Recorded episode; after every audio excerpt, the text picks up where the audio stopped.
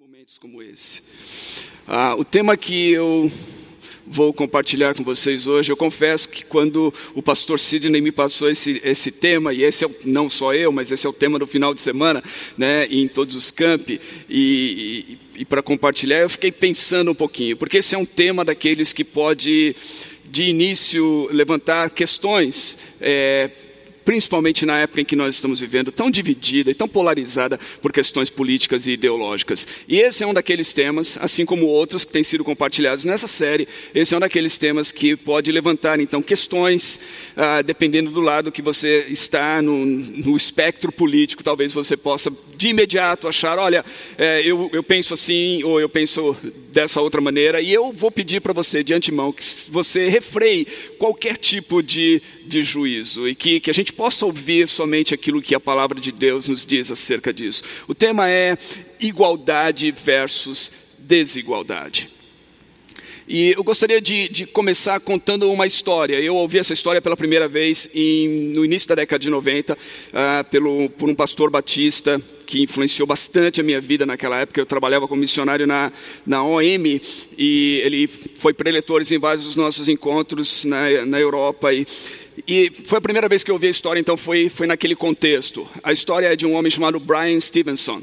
Talvez você tenha ouvido falar dele. Recentemente foi feito um filme acerca dele, e esse filme, é, acho que ainda está na Netflix ou algum desses, desses serviços de, de, de streaming uh, de filmes. E o nome do filme é A Luta por Justiça.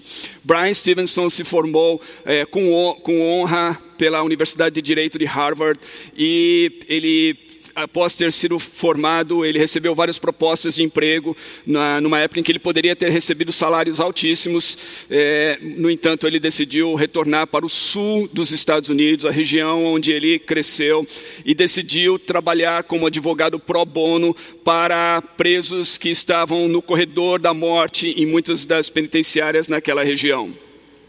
E um dos seus professores, justamente esse pastor Batista, que havia sido um professor dele, amigo, ah, encontrando-se com ele em um determinado momento, perguntou para ele, falou, Brian, por que, que você está fazendo isso? Você, por acaso, não acredita na pena de morte?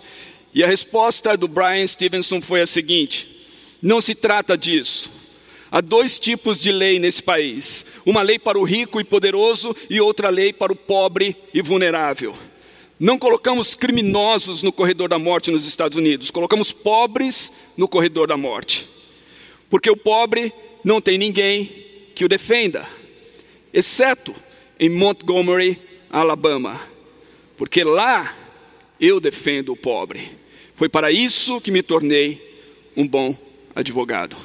E eu lembro que quando eu ouvi essa história, ela mexeu comigo. Até hoje, e recentemente eu assisti o filme com a minha família, e até hoje é uma história que mexe comigo.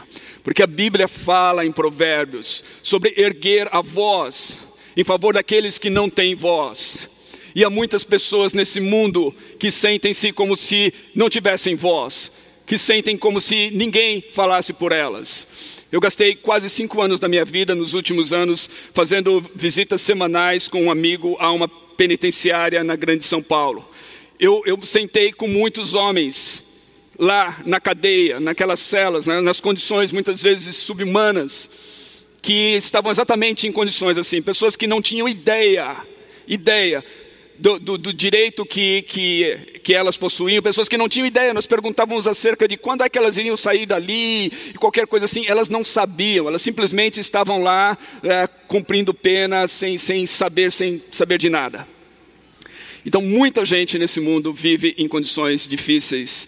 Por isso, quando nós falamos sobre igualdade versus desigualdade, nós precisamos como cristãos, nós precisamos é, tirar esse assunto da esfera ideológica. Nós não podemos permitir que esse assunto fique sob esse sequestro ideológico que, que ele está muitas vezes. Quando nós ouvimos falar de desigualdade, igualdade, e aí a gente já acaba pensando em alguma pauta ideológica, em algum lado do espectro ideológico. Nós temos que voltar para as Escrituras. Nas Escrituras nós encontramos um firme fundamento para a igualdade de todos os seres humanos. Em Gênesis capítulo 1 nós encontramos esse fundamento na criação. Todos os seres humanos são iguais diante de Deus, porque todos os seres humanos foram criados à imagem e semelhança de Deus. 1:27 diz que Deus criou o homem à sua imagem, a imagem de Deus o criou, homem e mulher os criou. Aqui nós encontramos esse fundamento para a igualdade, inclusive que tem sido a base para que os cristãos trabalhem em prol da igualdade na história. Eu não sei se você já percebeu isso, ou se você leu, ou se você sabe, mas todo esse conceito de direitos humanos que nós entendemos e conhecemos hoje tem ah, por trás dele justamente a atitude dos cristãos. Os primeiros cristãos no Império Romano foram aqueles que trabalharam pelo direito de cada ser humano, porque eles acreditavam nesse versículo de Gênesis que cada ser humano foi criado à imagem e semelhança de Deus. Essa imago Dei, Todo ser humano, então, traz em si um valor intrínseco, um valor é, por, por quem ele é, não por aquilo que ele faz, mas por quem ele é. Simplesmente pelo fato de ser um ser humano, ele tem um valor diante de Deus. Então todos são iguais diante de Deus, todos foram criados à imagem de Deus. Atos 17, 26, Paulo vai falar isso quando ele está discursando lá em Atenas para os filósofos. Ele diz assim: De um só ele fez todos os povos para que povoassem toda a terra, tendo determinados tempos anteriormente estabelecidos e os lugares exatos que deveriam habitar. O que Paulo está dizendo aqui é que Deus é criador de tudo, ele não é só criador do primeiro casal, Deus é criador de todos os seres humanos. Nós poderíamos pensar também em, no Salmo 139, quando Davi está falando isso, e está falando ali de maneira poética sobre o modo como Deus o formou, como Deus o criou. De certa forma, o que a Bíblia nos diz é que Deus está envolvido no processo da formação de cada ser humano, e cada ser humano tem esse valor, então, dado por Deus, que o iguala a todos. Você jamais vai olhar nos olhos de uma pessoa que tenha menos valor diante de Deus do que você ou de qualquer uma outra pessoa. Todos são iguais. A gente encontra essa igualdade nas Escrituras também em relação ao pecado. Se todos foram criados à imagem e semelhança de Deus, as Escrituras nos dizem que todos são pecadores e carecem da graça de Deus. Romanos 3, 23. Todos pecaram e destituídos estão da glória de Deus, ou carecem da glória de Deus, como diz a Almeida atualizada.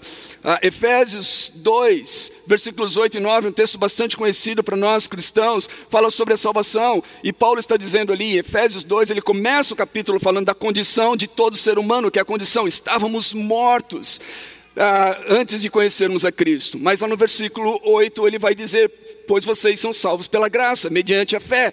Isso não vem de vós, é dom de Deus, não por obras, para que ninguém se glorie. O que, que Paulo está dizendo aqui? Paulo está dizendo que todos nós somos pecadores e todos nós somos salvos da mesma maneira. Ou seja, todos somos iguais, todos somos alcançados pela graça e misericórdia de Deus. Não existe nada que nos diferencie em relação às demais pessoas em termos de salvação.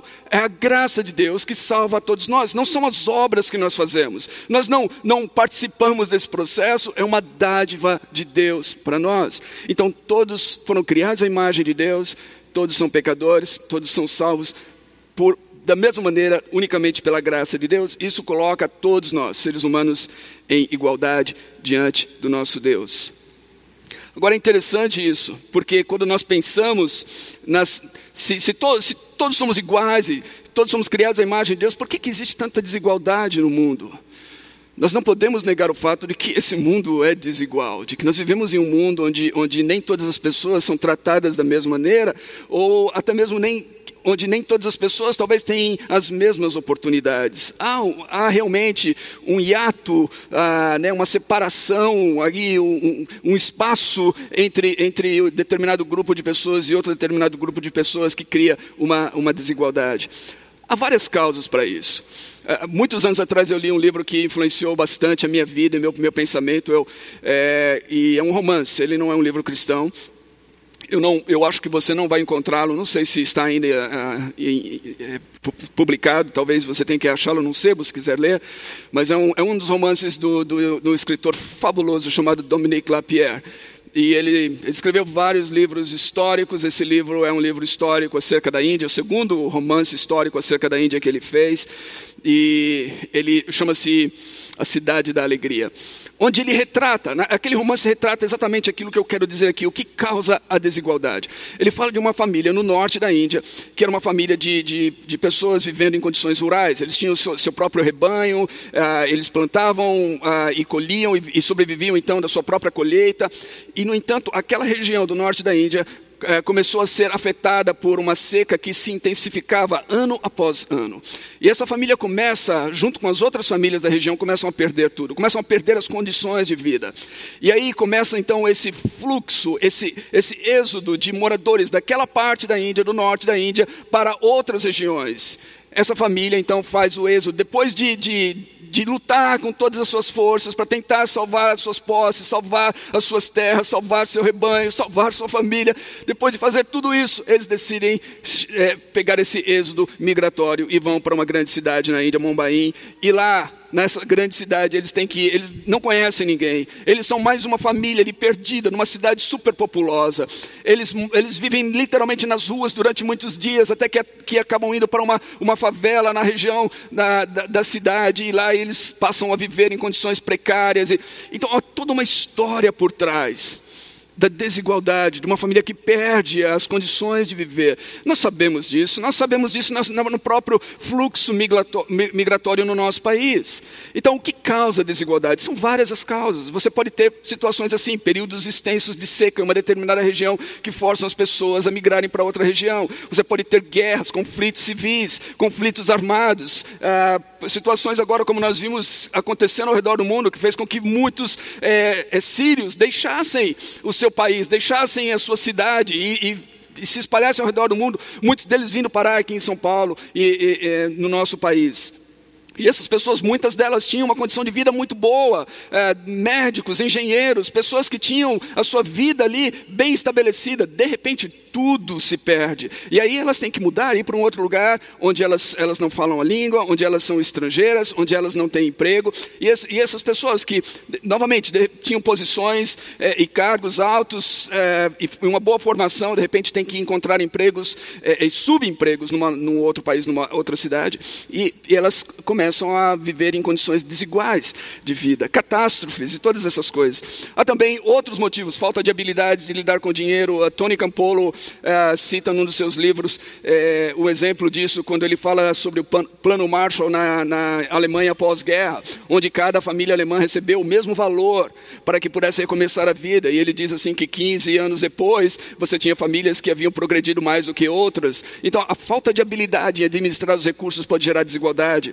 É, é, escolhas pessoais, né, é, o pecado pessoal pode fazer com que haja é, para uma família consequências que às vezes se, se arrastam por gerações, é, injustiças na, em todo o sistema pode fazer com que as pessoas tenham dificuldades é, de, de, conseguir é, avançar na vida. Então, são várias as causas e a gente não pode minimizar isso. A gente não pode pensar, quando a gente está falando de desigualdade, que a causa é uma única, mas são várias as causas. Agora, quando a gente olha para a Bíblia, é interessante, porque a Bíblia parece, muito embora ela reconheça algumas dessas causas, se você ler Provérbios, por exemplo, você vai ver algumas, alguns alertas ah, do texto de Provérbios de sabedoria acerca de, de consequências que podem vir com decisões decisões equivocadas, com escolhas erradas ou com pecados.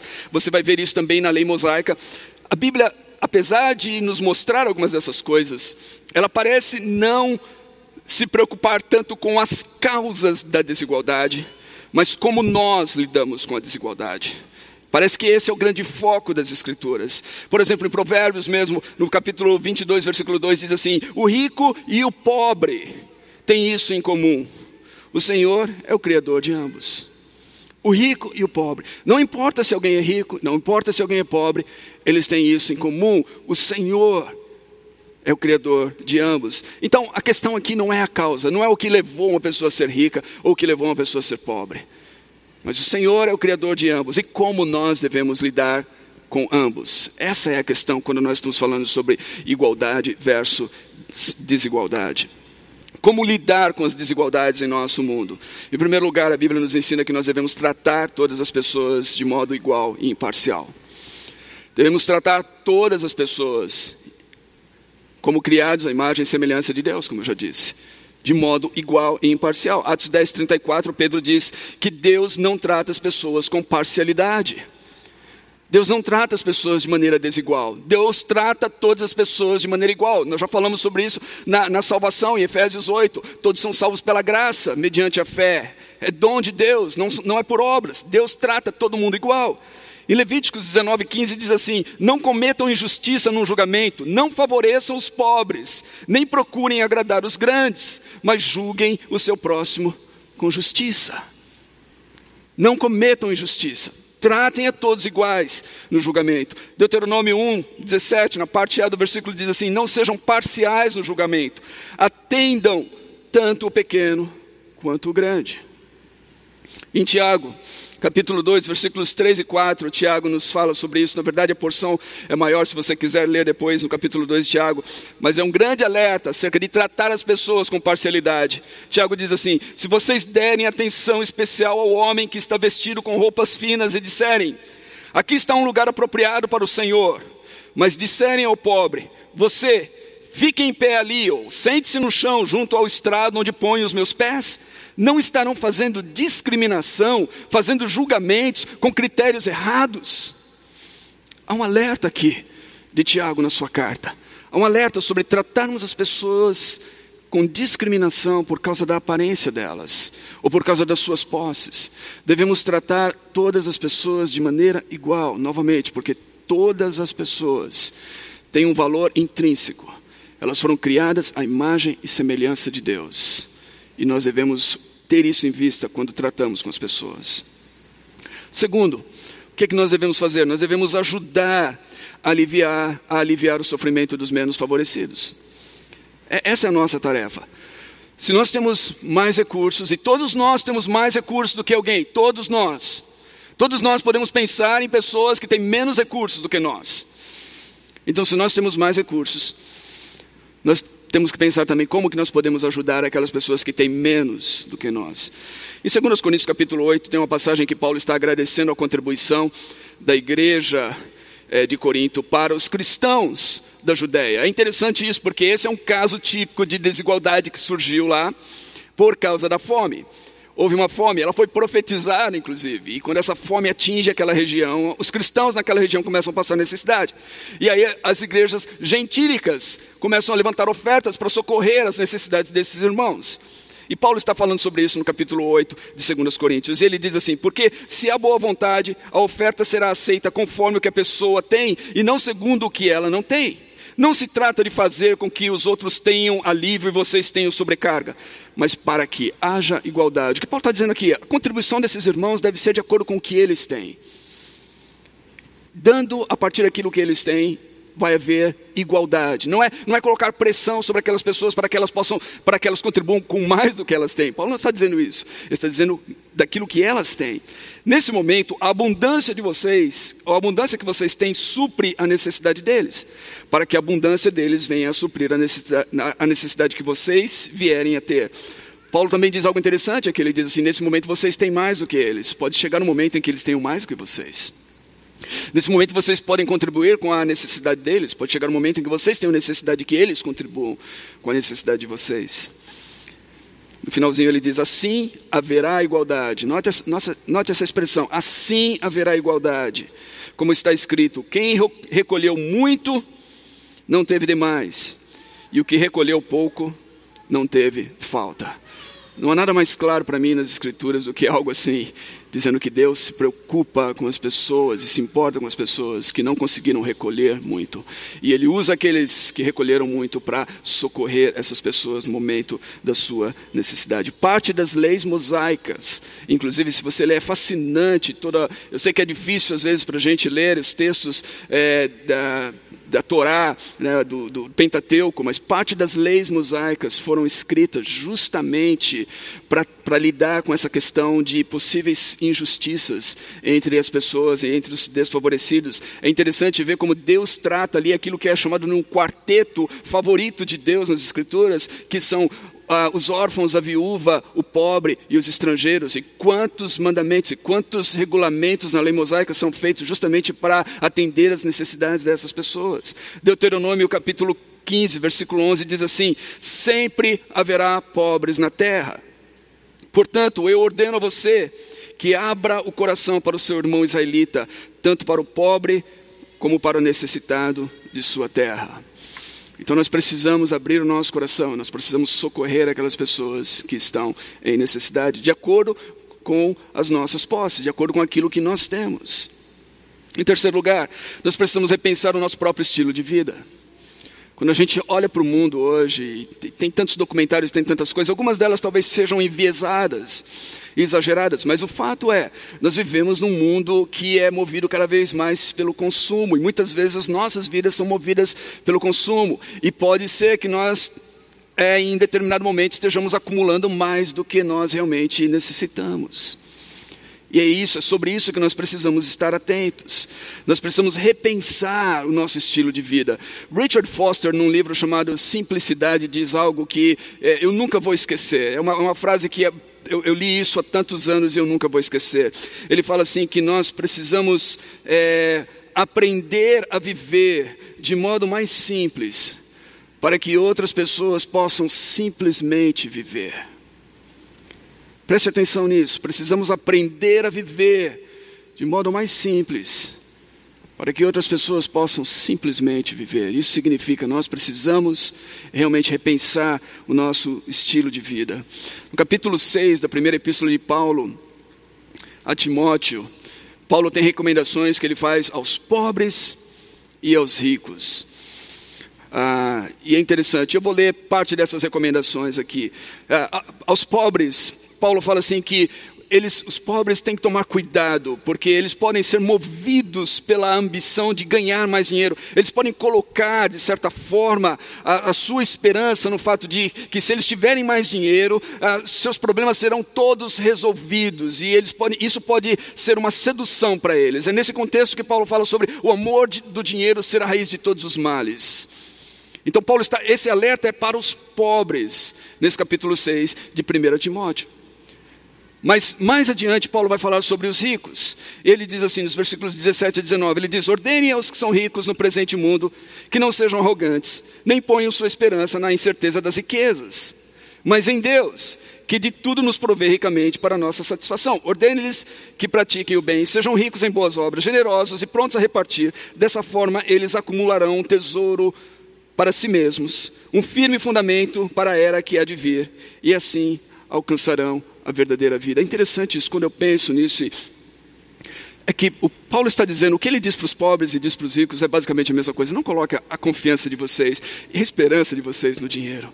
Os pobres podem ser levados a pensar dessa forma, os ricos também. Paulo diz: não coloque a esperança de vocês nisso. Sejam generosos, sejam, sejam contentes, sejam gratos com aquilo que Deus deu a vocês.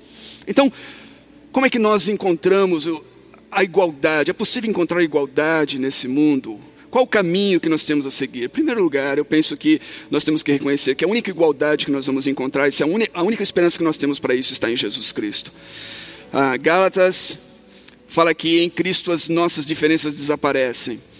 3, capítulo 3, versículos 26 a 28 diz assim: Todos vocês são filhos de Deus mediante a fé em Cristo Jesus, pois os que estão em Cristo foram batizados, de Cristo se revestiram não há judeu nem grego, escravo nem livre, homem nem mulher, pois todos são um em Cristo Jesus. O que, que, o que Paulo está dizendo aqui? Que em Cristo essas barreiras elas desaparecem. Barreiras étnicas, não há judeu nem grego. Barreiras sociais, não há escravo nem livre.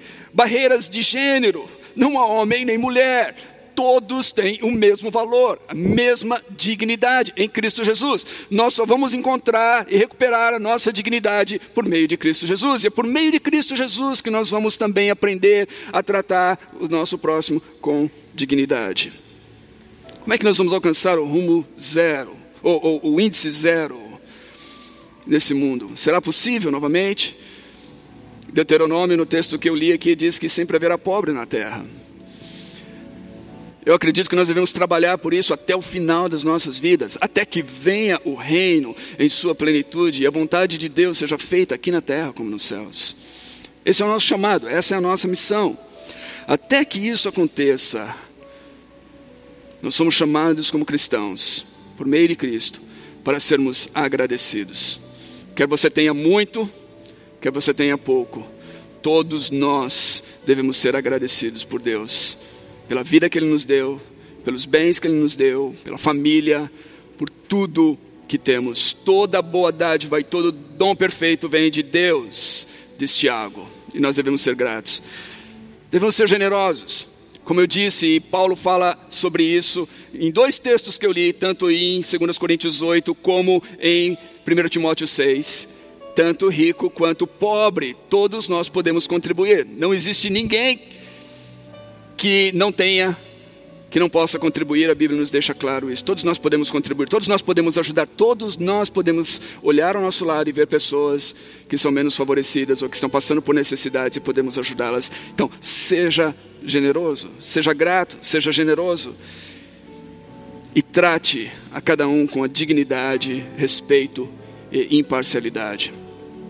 Não julgue as pessoas pela aparência, não julgue as pessoas pela condição social delas, não julgue as pessoas pela questão de gênero, qualquer que seja. Olhe para as pessoas como Deus olha. Cada ser humano, todo ser humano, que você olhar nos olhos, traz dentro de si um valor gigantesco, imenso, um valor que custou o sangue precioso de Cristo porque foi criado a imago Dei, a imagem e semelhança de Deus. E se nós aprendermos a fazer isso, nós vamos estar contribuindo para esse mundo tão desigual, nós vamos estar contribuindo para aliviar as desigualdades e apontando as pessoas para a esperança eterna, que é Cristo Jesus, nosso Senhor. Vamos orar juntos. Deus, eu oro por meus irmãos e irmãs aqui, por essa igreja, e eu te agradeço por tudo que o Senhor tem feito e, e pela maneira como durante essa pandemia mesmo nós temos visto tanta generosidade é, saindo aqui ah, dessa igreja e alcançando pessoas em tantos lugares aqui nessa cidade. E eu te agradeço por isso, pela generosidade, eu te agradeço, ó Deus, pela disposição, pelo engajamento e pelo envolvimento. Eu peço, ajude-nos a continuar a viver assim, ajude-nos a sermos agradecidos em todo o tempo. Ajude Ajude-nos a sermos generosos sempre. Ajude-nos a tratar todas as pessoas com o modo como o Senhor as trata, com amor, com misericórdia, com bondade, olhando para cada pessoa como alguém que foi criado à tua imagem e semelhança e por quem Jesus Cristo morreu. Que façamos assim para que venha o teu reino e a tua vontade seja feita aqui na terra como nos céus, em nome de Jesus. Amém e amém. Deus abençoe cada um de vocês.